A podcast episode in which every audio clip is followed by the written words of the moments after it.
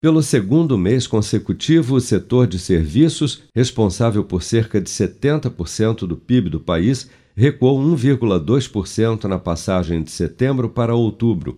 Com o resultado, o setor de serviços acumula uma perda de 1,9% desde setembro, ficando ainda 2,1% acima do patamar pré-pandemia, com um crescimento de 11% desde janeiro em todos os setores pesquisados e uma alta de 7,5% em relação a outubro do ano passado, segundo dados da pesquisa mensal de serviços divulgada nesta terça-feira pelo IBGE. Quatro das cinco atividades investigadas recuaram em outubro, com destaque para serviços de informação e comunicação que apresentaram a segunda taxa mensal negativa consecutiva, com uma queda de 1,6% no mês, pressionada principalmente pelo reajuste nas tarifas de telefonia fixa, que avançaram 7,33% no período, como destaca o gerente da pesquisa, Rodrigo Lobo. A queda do mês de outubro ocorreu de maneira disseminada, já que quatro dos cinco setores e 23 das 27 unidades da federação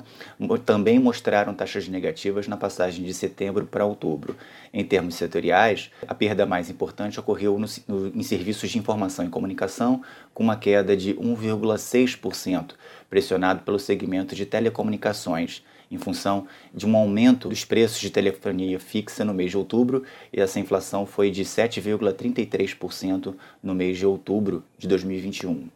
É, também houve perdas importantes dentro de desenvolvimento e licenciamento de softwares, ainda dentro da atividade de serviços de informação e comunicação. A segunda pressão negativa no mês de outubro ocorreu na atividade de outros serviços, com uma queda de 6,7%, segunda queda consecutiva para essa atividade, com uma perda acumulada de 12,7% entre setembro e outubro. Essa atividade foi pressionada pela queda de receita das empresas que atuam na atividade de pós-colheita de produtos agrícolas e também alguns serviços financeiros auxiliares. Mas apesar da queda em boa parte das atividades pesquisadas, os serviços prestados às famílias, como os serviços de alojamento e alimentação, cresceram em média 2,7% entre setembro e outubro, registrando o sétimo resultado positivo consecutivo e acumulando 57,3% de crescimento no período.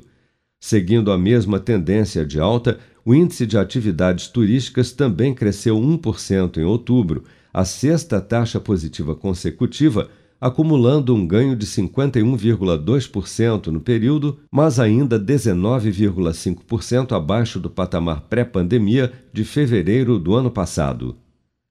Com produção de Bárbara Couto, de Brasília, Flávio Carpes.